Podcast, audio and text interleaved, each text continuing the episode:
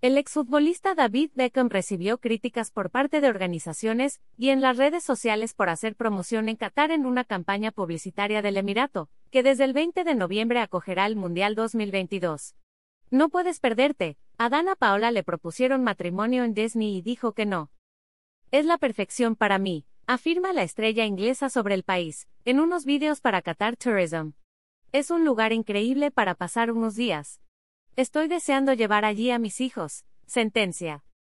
En los videos de la campaña se ve a Beckham sobre una moto, en un barco en el desierto bajo una tienda con hombres vestidos con atuendo tradicional y en un mercado de especias. Ver esta publicación en Instagram. Una publicación compartida de David Beckham, arroba David Beckham. Beckham destaca también en sus intervenciones la mezcla entre modernidad y tradición y considera que es algo que genera algo realmente especial.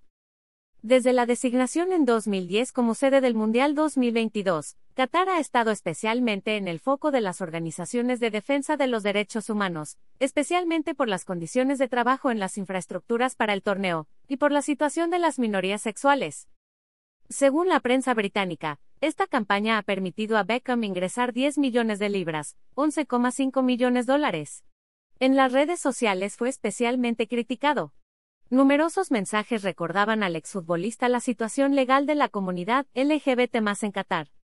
La ONG Amnistía Internacional condenó la campaña publicitaria, señalando el lamentable balance del país en materia de derechos humanos.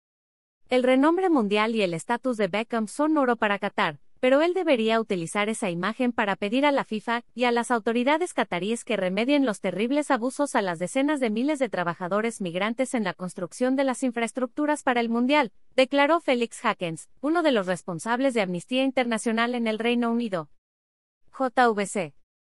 La ley de derechos de autor prohíbe estrictamente copiar completa o parcialmente los materiales de Excelsior sin haber obtenido previamente permiso por escrito, y sin incluir el link al texto original.